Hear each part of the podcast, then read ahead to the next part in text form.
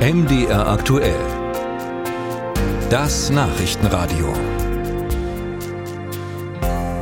Öl, Gas und Strom sind ja zuletzt auf dem Weltmarkt wieder günstiger geworden.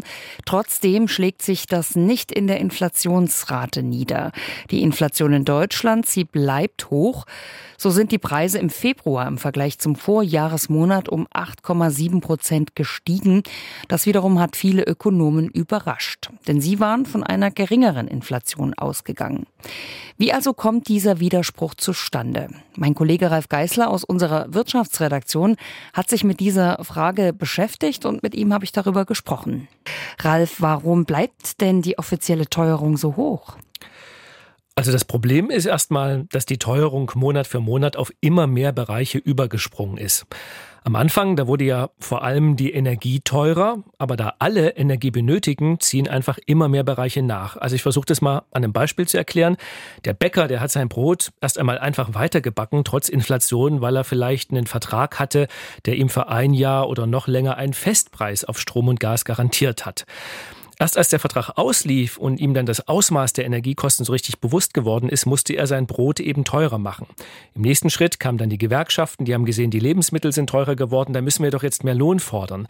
Das heißt, wird zuerst die Energie sehr viel teurer, dann kann das einen langen Nachholeffekt in anderen Bereichen nach sich ziehen und den sehen wir jetzt. Bleiben wir gleich mal bei den Löhnen. Du hattest das angesprochen. Die Gewerkschaften, die wollen mehr Geld, aber das macht dann die Produktion teurer und heizt die Inflation dann doch weiter an, oder? Ja, tatsächlich können übertriebene Lohnerhöhungen die Inflation anheizen. Allerdings, das wissen ja nun alle, das Geld muss irgendwie zum Leben reichen. Und man muss fairerweise sagen, die Gewerkschaften, die waren im vergangenen Jahr eher zurückhaltend. Also da sind die Gehälter nicht so stark gestiegen wie die Inflation. Real haben Arbeitnehmer also 2022 sogar eingebüßt.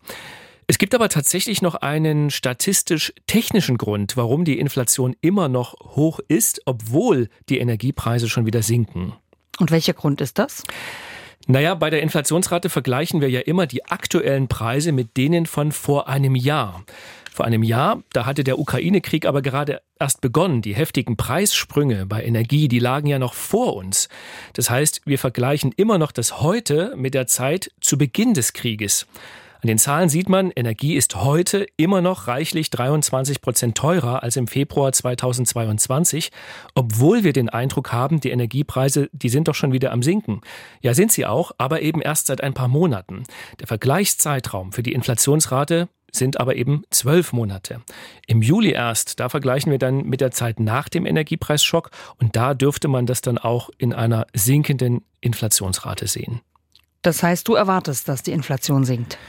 Ja, es wäre zumindest wichtig, äh, sonst kommen wir irgendwann tatsächlich in so eine Lohnpreisspirale. Viel wird in den nächsten Monaten auch davon abhängen, ob und wie stark die Europäische Zentralbank die Zinsen weiter erhöht. Wenn sie das tun sollte, dann nehmen weniger Menschen Kredite auf, es wird weniger gebaut, es wird weniger investiert. Und mit der sinkenden Nachfrage, dann entsteht auch Druck auf die Preise, die dann weniger stark steigen. Und ja, und dann könnte tatsächlich die hohe Inflationsrate wieder zurückgehen. Soweit zumindest die ökonomische Theorie. Danke für diese Hintergrundinformationen. Mein Kollege Ralf Geißler war das aus unserer Wirtschaftsredaktion zur Frage, warum trotz gesunkener Energiepreise die Inflation hoch bleibt.